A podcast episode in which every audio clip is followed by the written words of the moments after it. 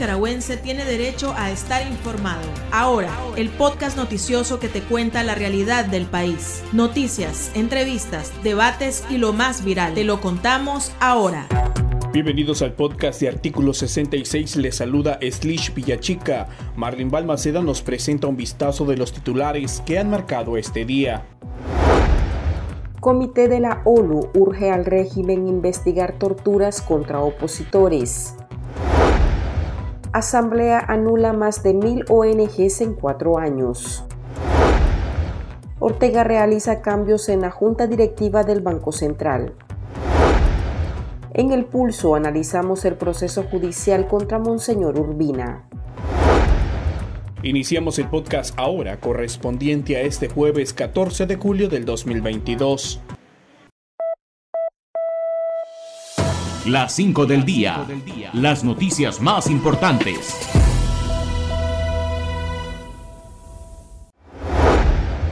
Los diputados sandinistas cancelaron este jueves otros 100 organismos no gubernamentales, con lo que suman 1.058 ONGs disueltas desde la crisis política de 2018. La ilegalización fue aprobada con carácter de urgencia a petición del Ejecutivo a través del Ministerio de Gobernación. Entre las afectadas hay asociaciones de medio ambiente, desarrollo comunitario, asistencia social, salud, entre otras. En lo que va del año, la bancada de Daniel Ortega y diputados aliados han cancelado la personalidad jurídica de más de 850 organismos. El Comité de las Naciones Unidas contra la Tortura urgió al régimen de Daniel Ortega a investigar las denuncias de torturas perpetradas por los funcionarios en contra de opositores. Durante la segunda revisión periódica sobre la situación del país, el presidente del comité afirmó que Nicaragua ha violado sistemáticamente los derechos humanos y la Convención de la ONU contra ese flagelo. El representante recordó que el 97% de las torturas denunciadas desde 2018 se produjeron en centros de detención policiales y exhortó a la dictadura a sancionar a los oficiales responsables de estos abusos, así como restablecer el Centro Nicaragüense de Derechos Humanos y reanudar el diálogo con la Oficina de la ONU para los Derechos Humanos. Sin embargo, el régimen se ausentó y a través de una misiva enviada por la Cancillería negó los atropellos e indicó que las denuncias son viles ataques contra el Estado. El presidente ilegítimo Daniel Ortega retiró a Tirso Celedón Lacayo como miembro propietario del Consejo Directivo del Banco Central de Nicaragua y nombró a Ricardo Coronel Couch en la directiva. Mediante acuerdos presidenciales, Ortega dejó sin efecto el nombramiento de Tirso Celedón, quien duró tres meses en el puesto y según investigaciones periodísticas es persona de confianza del banquero Ramiro Ortiz. Sobre Ricardo Coronel Caos, Ortega decidió colocarlo en la directiva por un periodo de cuatro años en sustitución de Helio Montenegro, otro representante del sector privado. Ricardo Coronel es una figura ligada al partido de gobierno desde la dictadura somocista. Actualmente varios miembros de su familia ocupan altos cargos.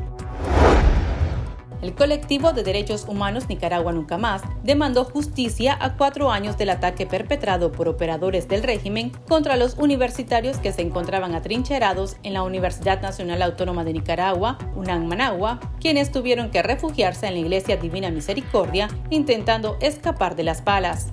Fueron 14 horas de ataque de paramilitares, policías y miembros de la juventud sandinista, según investigaciones, que terminaron con la vida de los jóvenes Gerald Vázquez y Francisco José Flores. Escuchemos a Wendy Flores, defensora del colectivo de derechos humanos Nicaragua Nunca Más, y a Susana López, madre de Gerald Vázquez.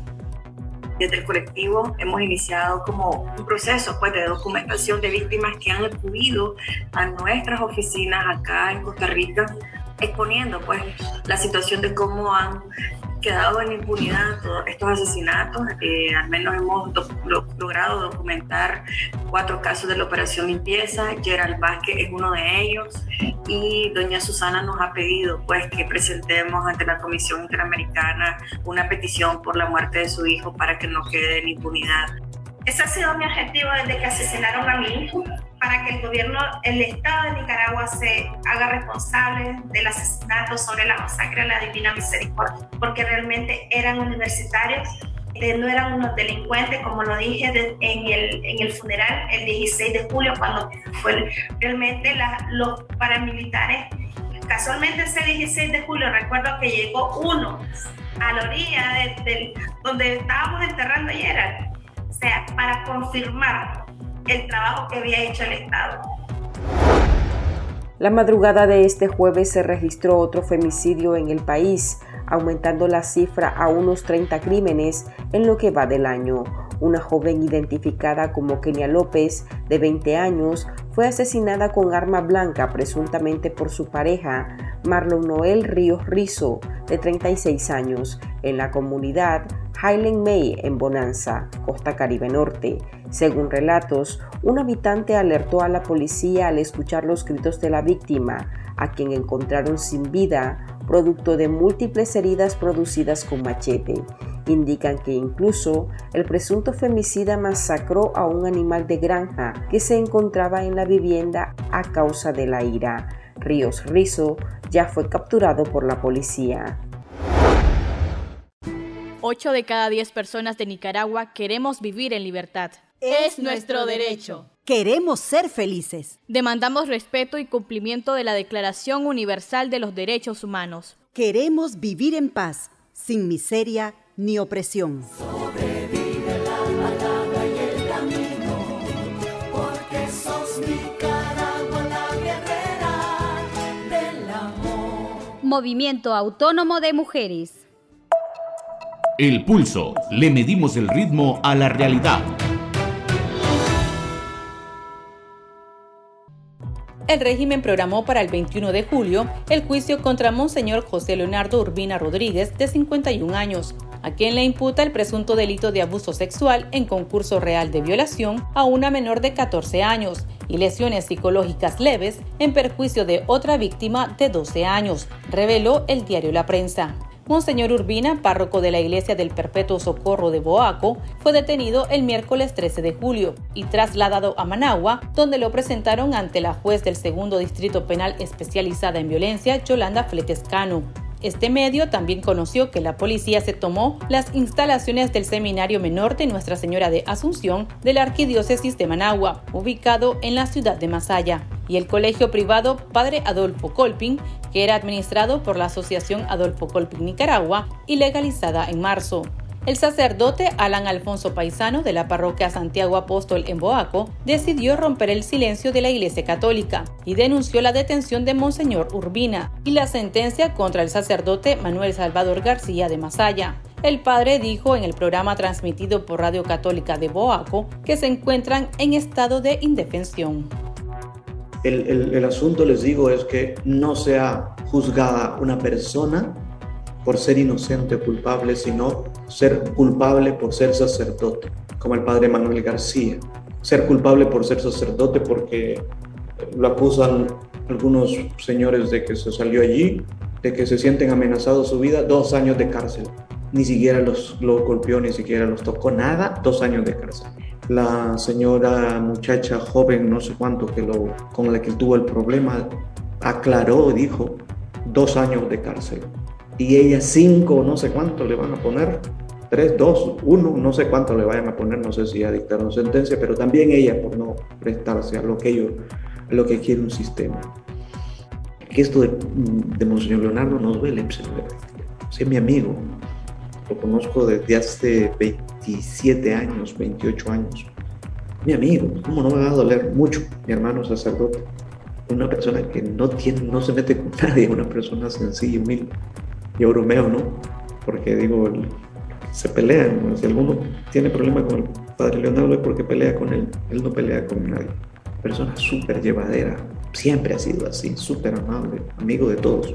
Y entonces, como no va a doler, duele. Hasta lo más profundo. Duele verlo humillado, esposado, como un delincuente. Duele. Dios nos humilla porque la iglesia, dice el Papa Benedicto, de forma profética, tiene que hacerse pequeña. Va a ser pequeña, bendita es la iglesia de Cristo. No, no, no es la iglesia cuando nos jodiamos con empresarios, políticos, cuando comemos con gente de esta ahí que tenemos que callar para que no se ofenda el Señor fulano de tal. No. Esta iglesia debe ser libre. Yader Morazán, exfuncionario del Poder Judicial y exiliado político, señaló en su cuenta en Twitter que las iniciales de los apellidos de la supuesta víctima, que habría sido abusada por Monseñor Urbina, coinciden con los apellidos de una persona que el padre denunció por hurto y estafa en abril de este año, y apuntó que lo más raro es que en los procesos de violencia lo más importante es proteger a la víctima, su identidad e integridad, y con más razón cuando se trata de una niña por eso nunca se había visto darle tanta publicidad a este tipo de procesos. El periodista Wilmer Benavides, de Artículo 66, conversó sobre el tema con la defensora de derechos humanos y de presos políticos, Jonarqui Martínez. Ciertamente, al ser un caso en el que está involucrado un menor de edad, tiene que ser tratado con mucho tacto y sensibilidad, porque se tiene que respetar la dignidad eh, del menor de edad a lo largo del proceso judicial está terminantemente prohibido, eh, es decir, la identificación del menor, inclusive dentro el sistema de Nicaragua también este, se implementa pues para protección del menor. Eh, no, no, poner el nombre. En algunos casos se ponían eh, las iniciales. Ahora mismo ya no se ponen ni siquiera las iniciales. Sí te puedo decir de que se pueden implementar medidas especiales en cuanto a prohibir pues de que de que se le dé publicidad al nombre de, la menor o que se o que se interrumpa más allá la eh, el entorno de la menor, o sea, que, que, la publicidad le cause más deterioro en caso, quiero aclarar en caso que sea cierto, eh, la publicidad le puede afectar a un menor de edad no podemos nosotros revelar la condición de una víctima porque eso solo lo sabe la familia, pero sí que ciertamente la ley está prohibido de que se esté que, se hable eh, de un caso de violación de una menor de edad dando los nombres y dando detalles pues. Creo que debemos de tener mucho tacto este como te dije y sensibilidad más aún, pues, no tan solo por la ley, sino también por, por lo que dicen las convenciones internacionales eh, en cuanto a la violencia contra la mujer, en contra la violencia de la niñez y la adolescencia. O sea, hay que, hay que tener cierto eh, respeto y, protección pues a los menores, no perdiendo tampoco el enfoque de que podría ser un caso pues eh, en contra de, una persona inocente, pues, pero en este caso, pues la publicidad eh, en, el, órgano judicial y pues en los medios de comunicación debe ser restringida. Doctora, también se ha visto que han publicado fotografías de la familia de la menor que supuestamente fue abusada y donde se logran ver prácticamente los rostros de las personas siendo familiares de esta niña. Esto también viola la ley, ¿verdad? Mira, efectivamente eh, la misma ley te dice de que debes de proteger la identidad de la víctima y de las personas que están en, el entorno. Entonces, si realmente vos estás publicando eh, fotografía de los familiares que te den, que te indiquen quién es la víctima, estás incumpliendo con lo que dice la norma. O sea, porque todo, todo encamina a la protección de la niña, a la protección del niño. El bien superior, en este caso, para todo, tendría que ser el menor de edad. Y cuando hay una violación este, a menor de 14 años, el procedimiento eh, que, te, que te indica, pues, es más, eh, eso no es ni siquiera nada más la ley de Nicaragua, tenés que ver eh, que Nicaragua es parte de tratados y convenios internacionales en cuanto a la protección del niño y la niña y el adolescente cuando son víctimas de, de algún delito. Entonces, sabemos que el sistema judicial en Nicaragua no es creíble ni es un sistema judicial confiable, pero no porque sea un sistema judicial no confiable, vamos a fomentar pues de que se, se cometan delitos en contra del niño y de la niña, pero sí hay que estar en todo momento analizando si verdaderamente hay una, una situación de riesgo de un menor o pues estamos frente a un caso, pues a un caso más de, de, de persecución política. En abril el fuego está encendido en miles que han dicho nunca más sembraron semillas de esperanza por Nicaragua. la tierra las acurrucó y germinó con amor. Sus rostros van por las calles, entre nosotros están. La semilla se multiplicó con flores y frutos, trayendo esperanza para resistir, a pesar de la plaga y maleza que quisieron dañar la semilla. Múltiples voces susurran, liberate y desprendete de todo lo que te impide ser y volar en libertad. Que lo malo se va a acabar, que lo bueno ya va a empezar. Ya no quiero llorar de pena, solo quiero cantar a sus cenas, que el cielo me quiere cantar. Movimiento Autónomo de Mujeres. Sigo creyendo que lo malo acaba, que lo bueno viene, la conciencia te llama. Para estar al tanto del acontecer nacional y conocer las voces calificadas sobre la realidad nacional, ahora el podcast informativo sobre Nicaragua.